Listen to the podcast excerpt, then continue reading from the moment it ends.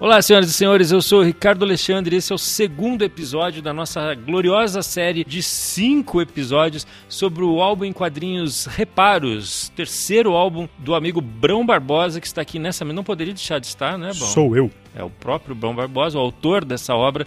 E do meu lado esquerdo está Paulinho De Gasperi. Tudo bem, Paulinho? Olá, estou aqui. Muito bem. No primeiro episódio a gente falou dos primeiros passos ali da concepção dos quadrinhos e hoje a gente vai falar sobre o desenvolvimento ali, como é que se transforma uma boa ideia é, num material em quadrinhos. Reparo já está à venda no site brombarbosa.com barra reparos por R$ reais, edição independente do Brão Barbosa. Aliás, a gente tem que dizer isso, né? Que esse podcast tem algumas características. A primeira é que estamos aqui conversando entre amigos, a segunda é que a gente tem depoimentos de especialistas e quadrinistas a respeito dos temas que a gente está tratando. E o terceiro é que é cheio de spoilers, né? Exatamente. Muito bem. Vamos falar do desenvolvimento então, Brão. Você contava pra gente no primeiro episódio de como as tuas inspirações familiares, a tua relação relação com o teu avô e também as referências todas ali que você pescou ao longo da tua vida conduziram a essa ideia, essa fagulha inicial. Agora a grande pergunta é como é que você transforma a inspiração em argumento, num plot, numa coisa que tenha começo, meio e fim, que tenha um esqueleto de história em quadrinhos. Como eu disse já no primeiro episódio, Reparos surgiu do meu relacionamento com meu avô.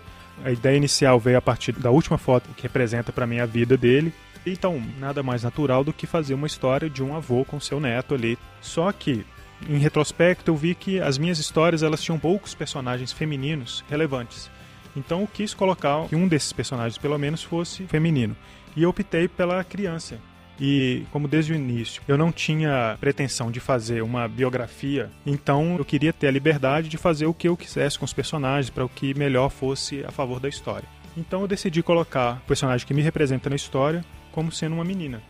E isso, no processo, já me economizou muito esforço, porque logo no momento que eu decidi que seria uma garotinha, já me veio em mente um nome, que é Eunice, que é o nome da mãe do meu avô, que ele tinha muito carinho por ela, me contava várias histórias dos dois e tal. E é um nome que me auxiliou a contar a história, porque eu gosto de, quando estou criando os personagens, colocar nomes neles que me dizem algo mais do que somente uma etiqueta neles ali. Então, Eunice já carregava muito significado para mim. No próprio nome do personagem que representa meu avô, além do nome dele ao contrário, né, meu avô chama de Var, que o personagem é Ravi. Mesmo assim, eu fui procurar, porque eu gosto que tenha essa carga ali. Então eu fui procurar se existia essa palavra em algum idioma, e eu achei que Ravi, no idioma da Letônia, é uma palavra que traduzida é um tratamento de saúde. E eu achei que casou muito bem ali, porque eu acredito que se fosse algo tipo, sei lá, um significado pejorativo ou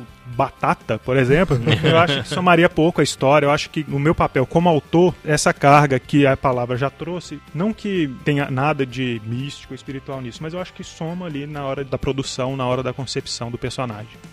Eu sempre começar de uma sensação ou um sentimento. Fábio Yabu é autor de Combo Rangers, Princesas do Mar e muitos outros livros e quadrinhos. Não é nenhuma ideia ainda, sabe? Acho que é antes da ideia. A ideia seria garoto se apaixona por garota. A sensação é amor, é descoberta, é amadurecimento. Acho que antes da ideia eu tento trabalhar essa, essa sensação que eu quero que permeie a história, sabe? Que muitas vezes nem é declarado, e tem gente que até nem percebe. Esse eu acho que é mais importante, é isso que cria histórias mais interessantes, que mesmo que não verbalizem a sua ideia original, a sua sensação, as pessoas acabam percebendo. E talvez por isso até ressoe melhor. Acho que o não dito muitas vezes funciona melhor do que o dito. Quero passar uma sensação mais primordial, como o medo do desconhecido, medo do escuro, medo do futuro, medo de doença. Tem muitas emoções primordiais, sabe, que a gente pode trabalhar em histórias sem falar diretamente nelas. Aí eu vou pensando, né, em qual é a ideia, sabe? Se é garota se apaixona por garota, se é, sei lá, uma viagem no tempo, se é zumbi, aí é o segundo plano. E muitas vezes as coisas acontecem meio que em paralelo, né? Não é que é um processo muito linear. O Maki, que é o meu guru de roteiros, ele fala: a mente inconsciente dirige e a mente consciente é o carro. É o que é factível, o que é possível que você vê. Na verdade, quem está comandando o carro é a mente inconsciente, é o subconsciente. Quando tu lê a história, ela é toda bonita, ela é mais em tons de fábula. Gustavo Borges é autor de A Entediante Vida de Morte Creams, das tiras de Edgar e Pétalas. Uma coisa pequena assim, me faz querer contar a história. E do Pétalas se resume em generosidade. Eu queria que fosse um grande ato de desprendimento, um grande ato de generosidade. Então eu comecei a pensar que eu queria fazer uma fábula disso. Daí, quando eu pensei em fábula, eu pensei que eu poderia fazer sobre os olhos de uma criança, sabe? Então aí começou a surgir, assim, a ideia de que eu queria colocar as coisas dessa forma. E imaginei que um dos maiores atos de generosidade seria no meio de uma guerra, aí numa área afastada, tivesse acontecido uma nevasca, assim, ou assim, por circunstâncias do meio, dois exércitos opostos deixassem de ser soldados e passassem a ser pessoas. E eles tivessem que andar juntos. Eu não queria entrar nessa questão de falar sobre isso. Eu queria ficar no ato de generosidade. Então isso me veio em colocar que o ato de generosidade teria que ser passado por um animal que seria a presa na vida real para o predador. Na HQ, quem chega, parece do nada, faz um ato muito generoso, é o pássaro, para uma raposa. Mas esse background todo que eu criei, tu vê isso entre linhas. Foi exatamente o teu caso, né, Bron? De você conseguir construir uma história a partir de um sentimento. É, foi um sentimento que eu estava procurando até a concretização dele, né? Isso. O processo todo da história foi até uma tradução para mim do que eu realmente estava sentindo, esse meu luto pelo meu avô e tal. Você falou que escolher uma menina como protagonista te deu a liberdade de criar em cima dela, de modificar bem a história. Mas assim, como leitor e como curiosidade, eu queria saber quanto da história é verídica, quanto você viveu daquele relacionamento e você colocou na história, na personagem, ao invés de ser você lá participando. Na prática, tem mais lampejos de realidade. Por exemplo, a oficina dele era muito próxima do que é, É. retratado na história. Aquele caos organizado na cabeça Aham. dele. Inclusive, coloquei vários equipamentos que ele realmente tinha ali. E esse deslumbramento que a Eunice tinha ao entrar na oficina era o mesmo sentimento que eu tinha. Eu achava que eu estava entrando numa grande caixa de brinquedos e um portal ali para várias possibilidades, porque eu passava ali algumas tardes com ele, então eu o ajudava, pouco, mas ajudava enquanto ele consertava um equipamento ou outro. De vez em quando eu trazia um projeto para ele e a gente construía juntos, esse tipo de coisa. Tem uma sequência muda do quadrinho em que eles passam por diversas fases ali, consertando vários equipamentos. Eu vivi muito daquilo ali. Foi meio que um resumo do que você viveu Isso. com ele. Algumas Uhum. pessoas podem achar exagerado até o lance do avião ali, por exemplo, dos Uhum. dois consertando o avião, mas aquilo é referência. Eu achei, eu achei, tá? Tá bom. Aquela Mas- referência ao que é. ao aeromodelismo que ele praticava e a coleção de aeromodelos que ele tinha, que ele consertava e tal, Uhum. que e eu e minhas primas, por exemplo, a gente ia lá e ficava brincando, já aquele avião é meu, aquele é seu, sabe? Hum, Que legal. E até nesse processo, tenho duas primas muito próximas a mim que têm idades parecidas. E no momento em que eu decidi por fazer uma personagem feminina, eu entrei em contato tanto com elas como com a minha irmã, que é um pouco mais nova, para saber qual foi a relação que elas tinham, a visão que elas tinham para com essa figura do meu avô também, para não traduzir só o meu sentimento, mas fazer jus ali à personagem e à visão dela, né?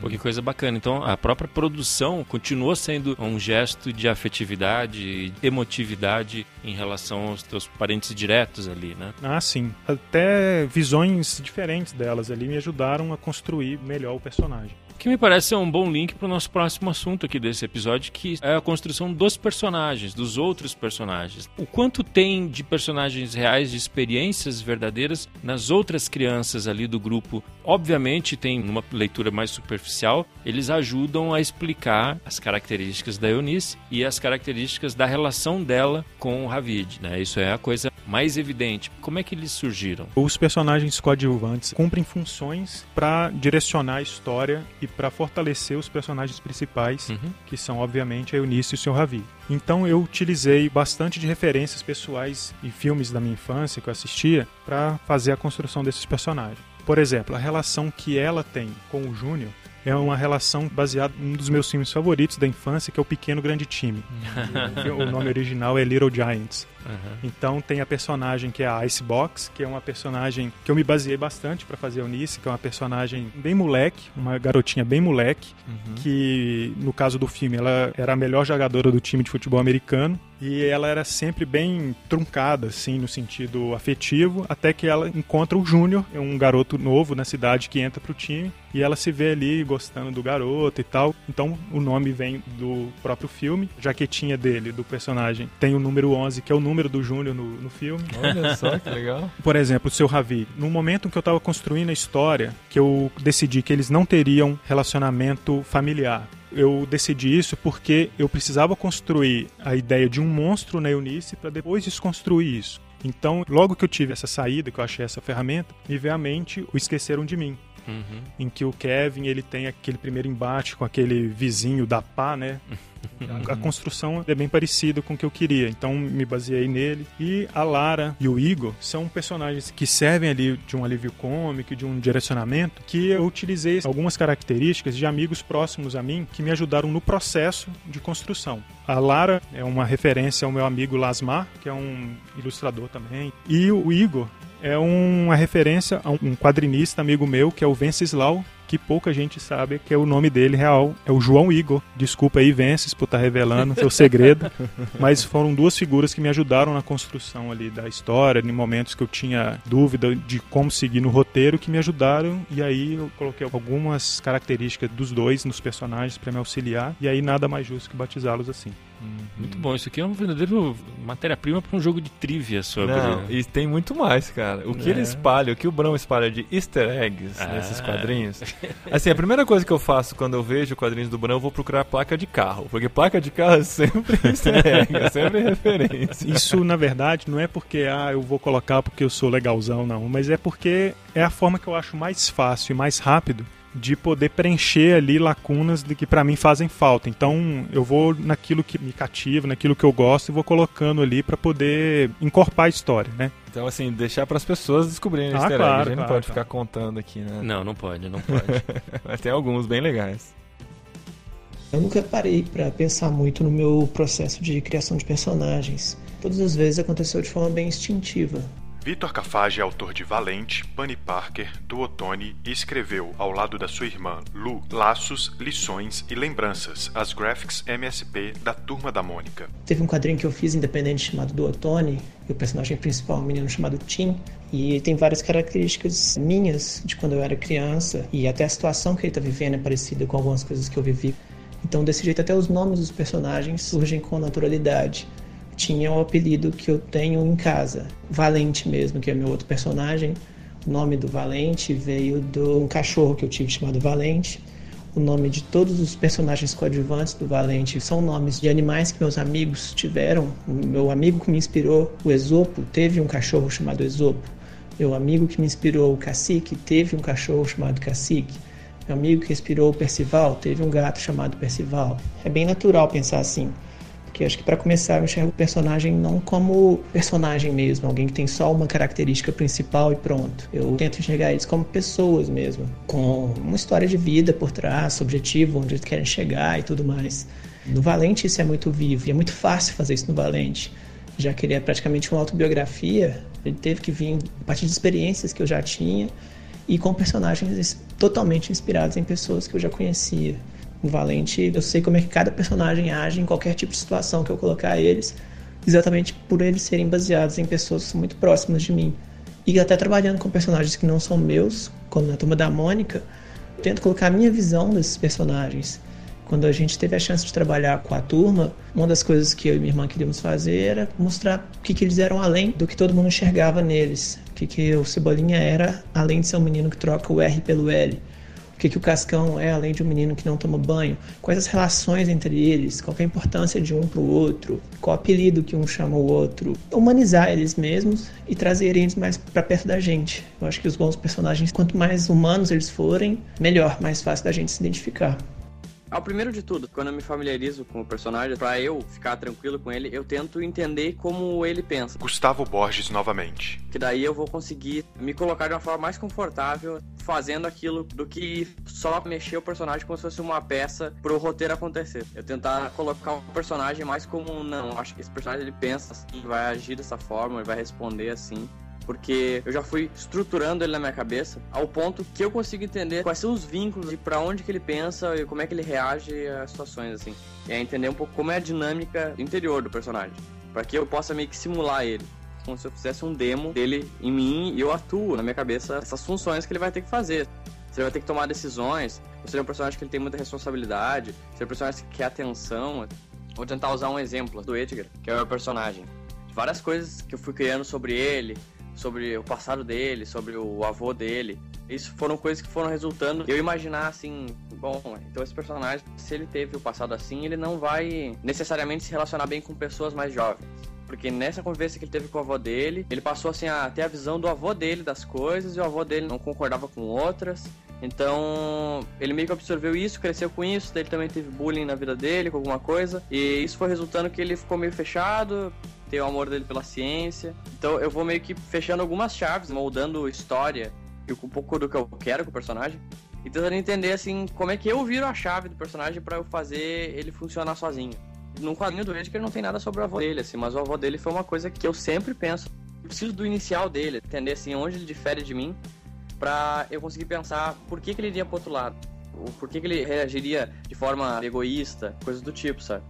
E eu começo a entender como ele vai funcionar em outras situações. Bom, se ele funcionar assim nessa, na outra situação mais à frente que talvez eu tenha que pensar, não na construção do personagem, mas quando eu estiver na história mesmo, eu não vou me embaralhar. Porque eu já entendi como o personagem funciona. Eu tô mais familiarizado jogar com ele, sabe? Como se fosse um videogame mesmo. E outra coisa, eu começo o personagem com uma simbologia. No Pétalas, os personagens, eles têm uma simbologia por serem os animais que eles são, e não necessariamente eles são animais. No Edgar, eles são os animais.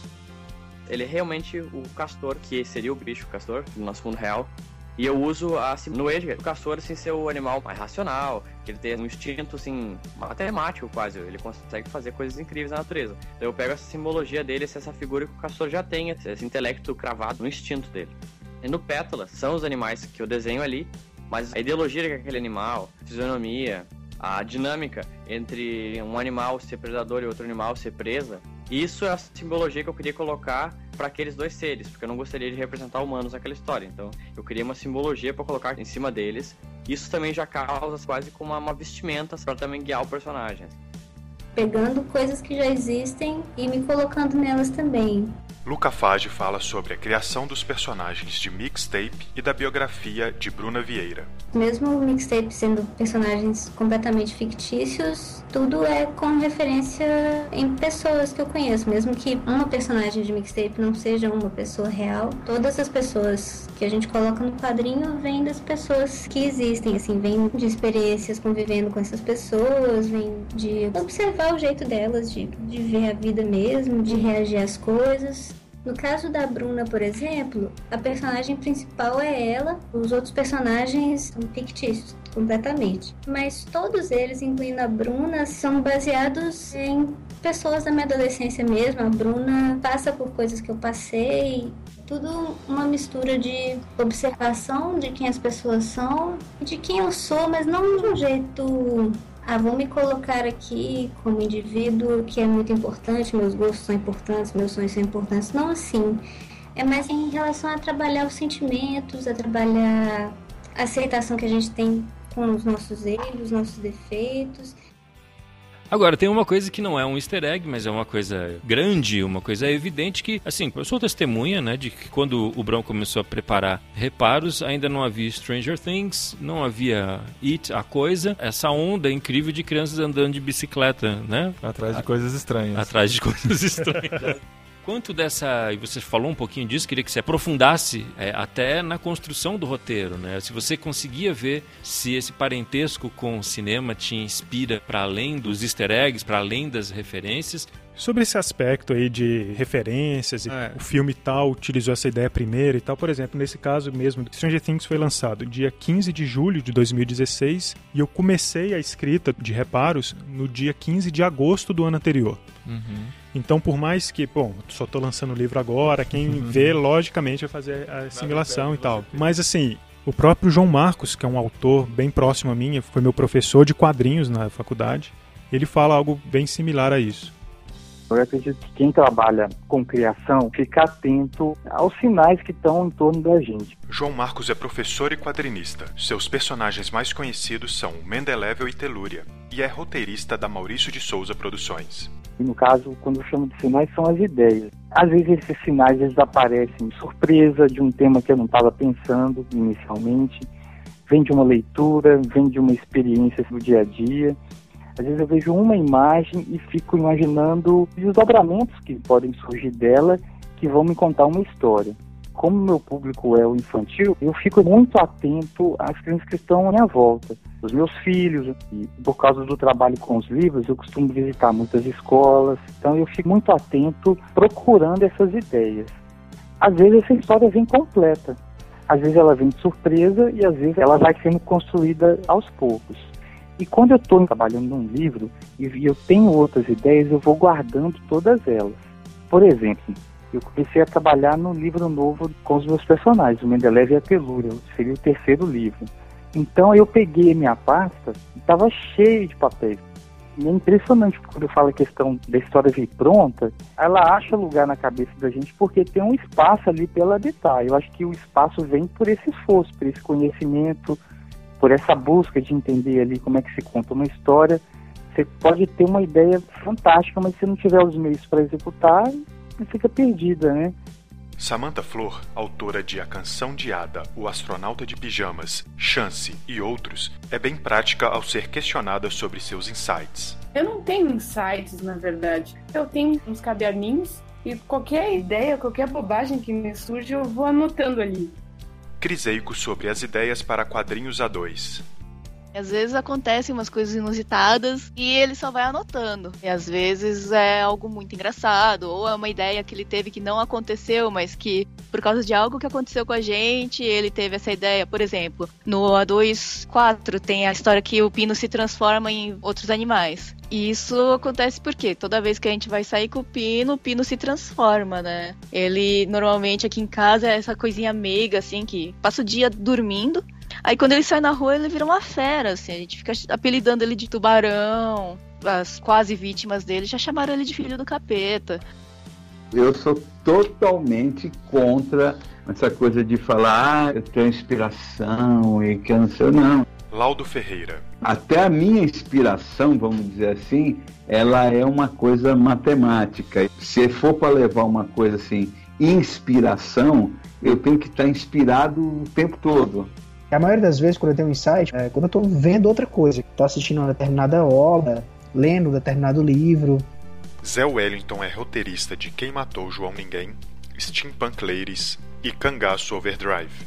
Acontece muito às vezes de eu estar vendo uma coisa e eu começo a querer adivinhar o que vai acontecer. Mas às vezes a gente está assistindo aquele filme e eu imagino como eu acho que seria legal o final do filme e para minha sorte a história toma um caminho completamente diferente, né? Por que, que eu digo para minha sorte? Porque normalmente quando isso acontece, eu imediatamente pego um papel e anoto aquela ideia e provavelmente vai sair uma história daquilo. Cangaço Overdrive, que vai sair no início de 2018, ela vem de uma paixão que eu tenho por Samurai Jack. E Samurai Jack tem muito aquela história do deslocamento do samurai para o futuro. E eu pensei, pô, cara, seria tão legal se fosse com um cangaceiro, né? E criei meio que uma forma diferente, né? Na história não tem magia, como tem no Samurai Jack. Mas partindo dessa premissa, acabou vindo esse meu insight inicial. E vem de, dos lugares mais caóticos e absurdos possíveis. Eduardo Damasceno também é bem cético quanto ao conceito de dom. Não existe isso, né? Inspiração, essas coisas. Eu acredito muito que são coisas que não são necessariamente nossas, elas passam pela gente. Então o que tem que acontecer é a gente estar tá afiado para tocar essa música quando ela passar. Meu trabalho é treinar desenho, treinar, fazer quadrinho, é estar tá sempre caminhando para que quando as coisas chegarem até mim eu consiga deixá-las passarem por mim. Eu acho muito danoso esse papo de dom. Não é assim que funciona a vida, cara, né? As coisas não são mágicas e tal. O que você quer dá trabalho. Dá muito trabalho. Não é só querer e não é nascer com isso é um meio termo aí que você tem que entender que se você quer fazer isso, você tem que se dedicar a isso. E aí tem todo aquele problema de tem pessoas que podem se dedicar a isso, tem pessoas que não podem se dedicar a isso por questões sociais, por questões diversas. E eu acho que é parte do meu trabalho é tentar criar oportunidades para quem não tem elas ainda, porque eu realmente acredito que todo mundo consegue. Eu acho muito engraçado o pessoal fala assim: pô, de onde você tira tanta ideia? Eu queria ter uma ideia assim. Cara, ideias assim qualquer pessoa tem em qualquer hora do dia. Lilo Parra mostra como qualquer um pode ter ideias para uma história. As pessoas acham que, ah, eu tive essa ideia, veio pronta, pum, saiu o Não, não. Você tem uma ideia de nada, uma bostinha de uma ideia. E é em cima disso que você trabalha. É em cima disso que você estrutura. Você tem um insight. Eu tive a ideia, pum, meu, preciso escrever sobre isso. Cara, vai pesquisa, vai assistir filme, vai ler livro e vai trabalhar aquilo, e vai trabalhar, vai trabalhar. Não existe ideia mirabolante. Você precisa ler de tudo. Você precisa ler livro técnico, você precisa ler coisas que não tem nada a ver com aquilo. você precisa assistir filmes, você precisa, na verdade, adquirir muita cultura. E muita cultura, não estou dizendo que você tem que ir em teatros, em cinemas, em isso, em aquilo. Não só isso. Você tem que parar na rua, entendeu? E ficar vendo o pessoal jogando truco na Praça da Sé comer pastel na Feira da Liberdade, pegando ônibus para diabo. E, na verdade, o artista tem a capacidade de sintetizar esse monte de experiências em um objeto artístico, em um produto cultural. O processo todo de desenvolvimento de uma história, antes de qualquer coisa, requer muita bagagem, tanto cultural quanto de vida. Larissa Palmieri é coautora de Periferia Cyberpunk e Space Opera. Todo mundo tem uma bagagem de vida, mas eu acho que as pessoas têm que aprender a identificar as próprias experiências que podem ir pro papel. Como identificar no nosso cotidiano as referências que eu poderia trazer para as histórias que eu escrevo eu nunca tinha parado para contar histórias. E eu percebi que na hora de desenvolver, vai muito de você, né? Muito da sua percepção de mundo, das coisas que você já viveu um monte de história maravilhosa aí que você vai ver, que se você for lá na Gênesis, o argumento não tem nada. André Diniz tem diversas publicações, sendo Morro da Favela a de maior projeção. Às vezes é o que? Ah, um rapaz conhece uma garota, fica apaixonado, tenta ali e pronto. Né? E aí ela não quer e vão ah, até que os dois passam a namorar. Em muitos casos, às vezes não, não é tão óbvio assim, mas se você for ver a ideia central ali, é uma ideia simples essa ideia é simples, mas está sendo narrada de uma forma diferente, está sendo mostrado num outro cenário, os personagens são extremamente carismáticos e apesar da ideia inicial ser pobre, mas os personagens não são previsíveis. A questão da soma de ideias, né? Às vezes a ideia inicial se não tem nada demais, né? Mas aí você vai acrescentando isso aqui, isso aqui, isso aqui. O Marcati deu uma analogia ótima da sopa de pedra, que você esquenta a água, põe uma pedra, aí você coloca uma cebola, coloca isso, coloca assim, dá, dá um toque disso, dá um tempero tal. Depois tira a pedra, né? E o que fica ali tá um pouco. Às vezes o argumento ruim é o argumento fraco, é a pedra aí da sopa. Às vezes tem o seguinte também, às vezes tem um argumento fraco ali inicial, que ele te impulsiona a vir e tal, e você cria um personagem interessante, põe um cenário assim, no final a história está pronta, aquele argumento inicial nem é mais a história que você fez. Eu acredito que boa parte das obras que são tidas como originais e tudo mais nasceram de ideias não originais. Rafael Fernandes é roteirista e editor da editora Draco, autor de Ditadura no Ar e Apagão, conta um pouco do seu processo. Todo mundo gosta de perguntar para quem cria, da onde vêm as ideias. É uma mistificação da criatividade. Porque a maior parte das pessoas não prestam atenção nas coisas que estão acontecendo em volta delas. E escrever e criar, basicamente, é estar atento a tudo isso e se incomodar com as coisas. As inspirações para as ideias estão em toda parte, o tempo todo.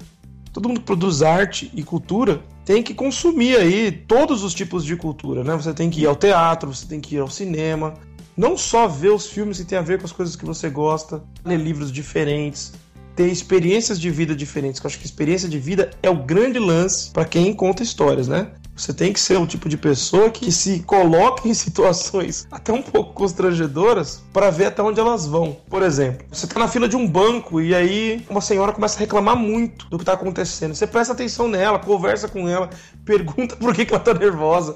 Eu faço essas coisas. Tem um escritor, chama Diego Moraes. Ele fala um negócio muito importante. Um escritor que nunca dormiu na sarjeta não serve para nada. Tem que estar tá convivendo com as pessoas, você tem que estar tá inserido na sociedade. Vai arrumar uma briga na rua, vai pra praia sem levar protetor solar, faça coisas que tragam experiência de vida para você. Senão sua história vai ser um saco, você não vai ter nada a contar. Rafael continua falando sobre suas técnicas, em especial de Ray Bradbury, escritor de ficção científica e fantasia. Eu sou um adepto do Ray Bradbury e o método dele era o seguinte: consistia em cadernos em que ele anotava palavras essenciais para ele. Então, por exemplo, ele trabalhava muito com histórias de terror, né, e fantásticas. Então, ele pensava quando eu era criança eu tinha medo de circo. Por que eu tinha medo de circo? Aí ele fica tentando lembrar daqueles sentimentos originais que ele tinha quando era criança e buscar uma palavra-chave com relação a isso. Então, por exemplo, ele pensava: caramba, eu tinha medo do circo por causa do tigre. Ele anota tigre, porque dava uma sensação de que eu tava num sonho. Ele anota sonho, era tudo meio artificial, a nota artificial. Ele juntava esse monte de palavras elementares e no fim ele tinha esses cadernos com essas palavras e quando ele estava precisando escrever uma história, ele revisitava ou ele fazia uma lista dessas e ficava olhando para essas palavras e amarrando elas, tentando dar uma lógica para elas e criar uma história nova a partir disso.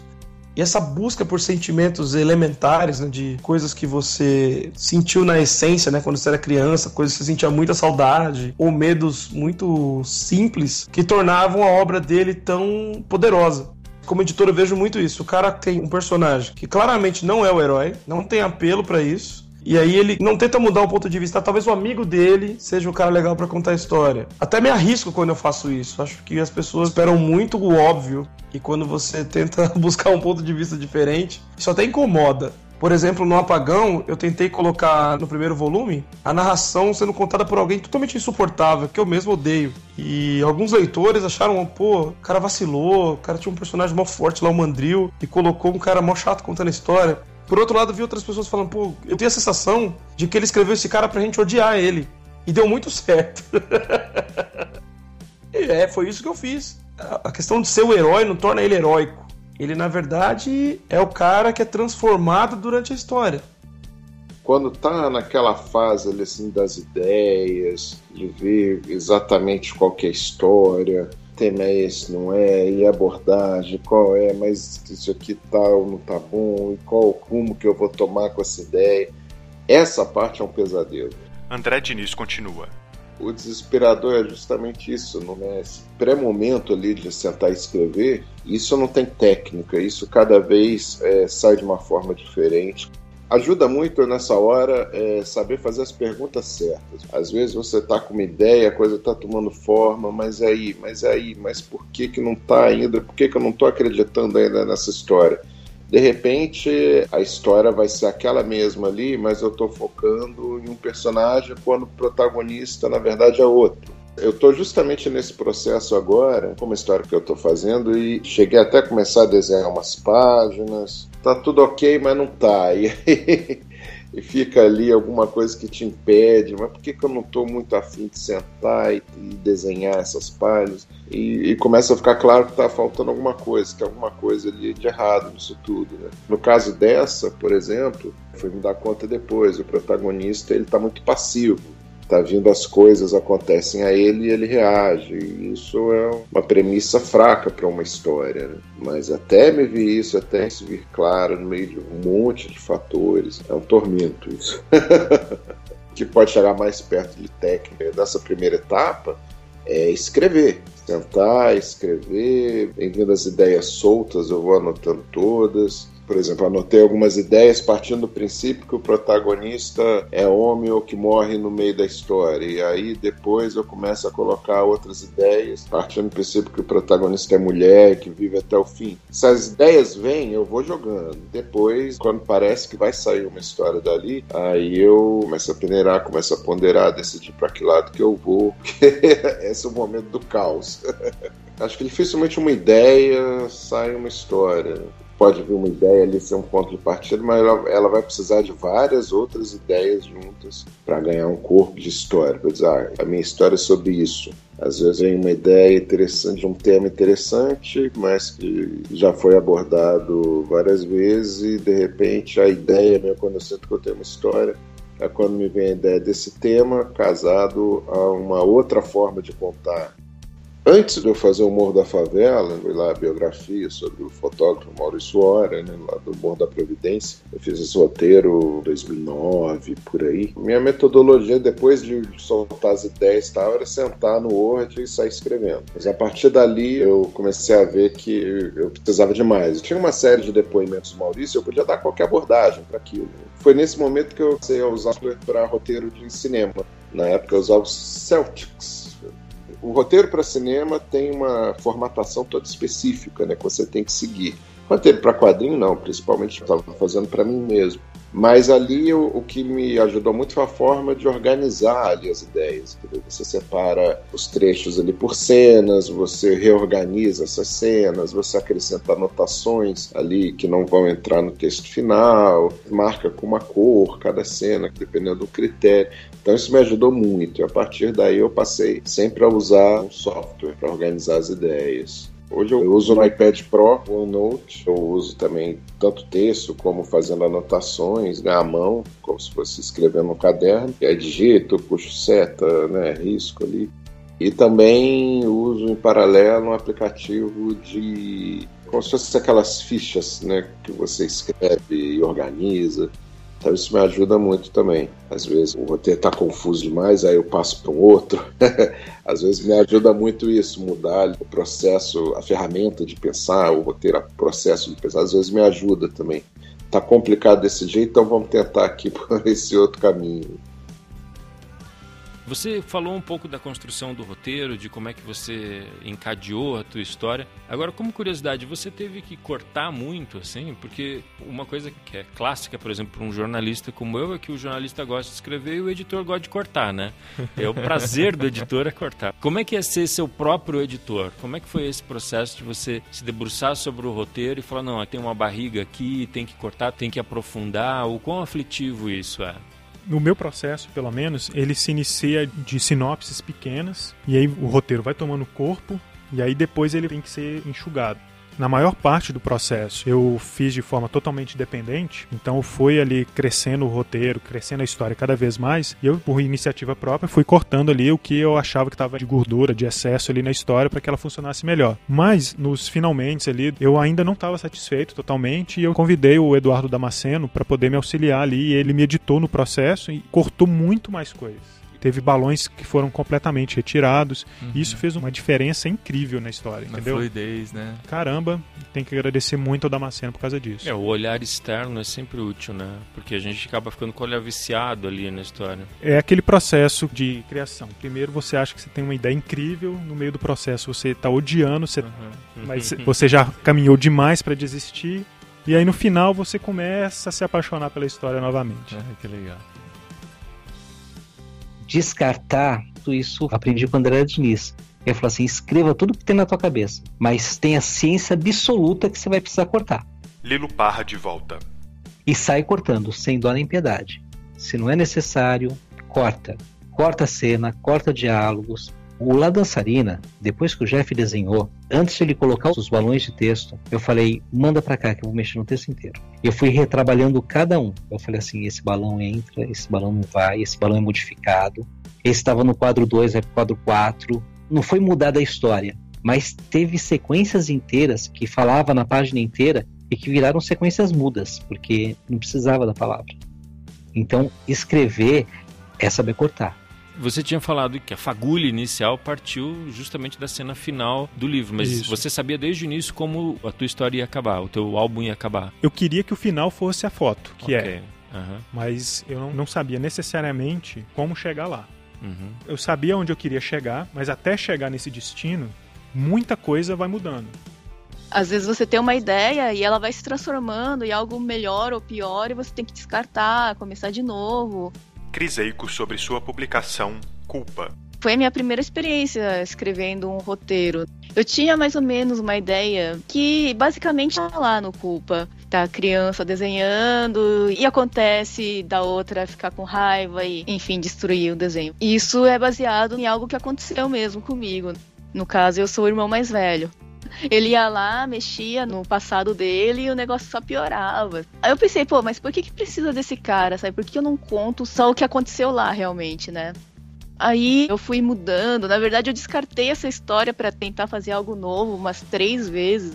Mas isso ajudou a condensar a história, a focar só nas crianças mesmo, e não colocar um adulto que volta no tempo, arrependido, nem nada. E ficou bom.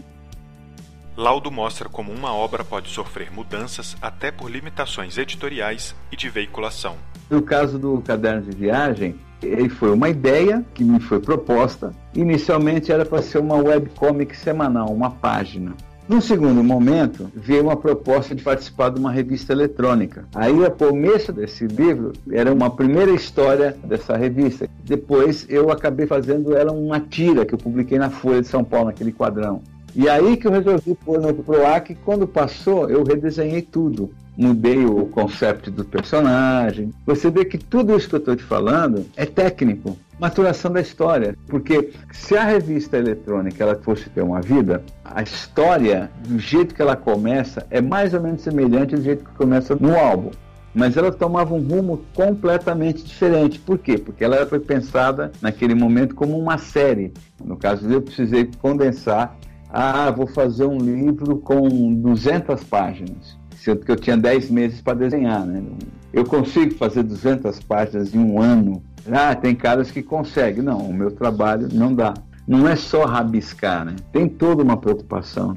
No Yeshua, no último livro, um percentual grande dele foi pensado como que o leitor ia reagir àquilo. Naquele momento que a Maria Madalena está ali na crucificação de Jesus ali, ela tem uma epifania vamos dizer assim, ela entra num estado alterado de consciência. O leitor é transportado, é tirado daquela cena da crucificação e é levado para aquela caverna, que é uma analogia com a caverna de Platão. Aquilo foi pensado no leitor.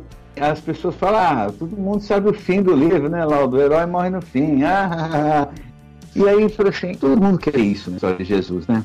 Mas então eu vou tirar esse gostinho do leitor. Eu vou fazer uma sequência em que o leitor sabe que ele está na cruz do lado de dois caras, que ele morre, que ele fala aquelas coisas. Todo mundo sabe isso. Então eu vou trabalhar com o inconsciente do leitor, já tendo isso, ó, aconteceu isso. Só que enquanto isso está acontecendo, uma pessoa que está ali perto dele, que é a Maria Madalena, vai ter uma epifania e ela vai entrar num outro estado onde vai existir uma analogia entre a igreja católica e as adorações e o que realmente você tem que buscar. E quando eu pensei nisso, no mesmo momento veio essa ideia da caverna de Platão, que é fazer essa analogia dos caras dentro da caverna, eh, não estar tá enxergando a realidade. Mas essa ideia é tão diferente e ao mesmo tempo eu fiquei meio preocupado com isso. Num primeiro momento, houve apenas essa brincadeira. Eu não vou dar o gostinho do leitor ver Jesus morrer de uma maneira que eu, se eu contar para o leitor que acontece isso, eu vou estar entregando, eu estrago a leitura da obra. Técnicas, eu não vou fazer isso agora porque eu quero fazer isso, e isso, isso, isso, isso, isso. Tem que ter esse trabalho, tem que ter esse trabalho. Eduardo Damasceno sobre a mutação que suas obras sofreram a gente começou a pensar que a gente queria fazer uma ficção científica. E aí um dia o Lipão falou, nossa, sonhei com um menino na frente do espelho, assim, ele tinha um buraco negro na barriga. E a gente começou a conversar, mas por que, que ele tem um buraco negro na barriga e tal? E virou Achados Perdidos, ou seja, não tem nada de ficção científica. No Cosmonauta Cosmo, a gente pensou não necessariamente fazer um quadrinho para criança, mas fazer um quadrinho que não tivesse nenhum tipo de restrição. Porque o Achados Perdidos foi muito legal e a reação das crianças foi muito legal. E aí os pais sempre perguntavam, ah, as crianças podem ler isso aqui? Aí eu falava, pode, temos dois ou três palavrão. Eu falei, ah, saber, vamos fazer um livro que não tem nem dois ou três palavrão, só que a gente não tem que falar nada pros pais, só deixar os meninos levar o livro. Só que a gente não sabia o que, assim, só ficou na cabeça. E aí, um caderno de esboço meu, desenhei um menininho, um astronauta, escrevi Cosmonauta Cosmo, assim, do lado. Aí ele falou, pô, tá aí, Cosmonauta Cosmo, vamos fazer essa história aí. E aí a gente fez. O Kiral já é um universo que a gente tem todo pensado, são sete livros e tal. Só que não ia dar tempo de fazer isso. Ah, então vamos contar histórias dentro desse universo? Vamos. Aí a gente fez o Kiral, que é uma história dentro desse universo que a gente já pensa por uma coisa maior. Eu comecei a escrever dia 15 de agosto e só um mês depois, no dia 8 de setembro, é que eu tive a ideia de colocar uma característica que é tão marcante na história, que é o fato da Eunice gostar tanto de fotografia. Uhum. Foi só então que eu tive a ideia de colocar essa característica no personagem. Uhum. E que é um link que vai conduzir para o desfecho da isso, história. Né? Porque seria muito vazio ter uma história que não tivesse nenhuma ligação com isso. No final aparecesse uma foto lá do nada. Então eu tinha que construir todo esse percurso para que no final fizesse sentido. Então por isso que a Eunice tem essa característica. E o legal do avô não gostar de foto, né? E ela não tirar foto dele na última cena. Isso é bem interessante. Também. Isso, respondendo a sua pergunta anterior, é uma característica de fato do meu avô. Ah, é? Ele não gostava de ser fotografado. E a gente tem algumas fotos dele. Ele gostava de fotografia, é. mas ele gostava pouco de retratos. Ah. Ele não gostava de aparecer em vídeo, então Aham. em alguns aniversários que tem filmagem, a gente vê que ele tá no fundo assim da cena e ele começa a sair, começa a tentar entrar debaixo da mesa. Essa é uma característica real do meu avô. Muito bem, agora temos um HQ sobre ele, né? Ele vai puxar teu pé à noite, Bron. Só Vai, vai. Muito bem, amigos. Esse aqui foi o segundo episódio da série de cinco programas sobre a HQ Reparos do Brão Barbosa. A gente está comentando aqui semanalmente os bastidores da produção do álbum e também do fazer quadrinístico. Bonito, né? Fazer Olha quadrinístico. isso. Parnasiano isso quase. Uhum. É, muito bem. É, A semana que vem a gente vai voltar para falar de mais detalhes da produção e dessa vez ali do processo mesmo de se botar uma HQ de pé. A gente espera que você já tenha lido, né? Uhum. Porque senão você se ferrou, né? A gente deu um monte de spoiler. É, e, se, e se você só leu a versão digital, tá na hora de comprar a física também, né, Ricardo? Ah, cria vergonha na cara, né, velho? Põe a mão ali no papel, o tato. Aham. É importante, É, o exatamente. cheiro, né? O cheiro, exatamente. Papo de velho. no brãobarbosa.com barra reparos Ah, e a semana que vem a gente volta né para falar sobre o processo de produção o tempo que leva a capa a cor todos esses detalhes que saborosos ali especialmente para quem curte quadrinhos. Muito obrigado Paulinho de Gasperi pelas suas brilhantes intervenções. É nóis. Certo? Brão Barbosa você também sempre muito bem-vindo no seu próprio podcast. Pô, que honra. é isso aí. Então semana que vem a gente volta. Até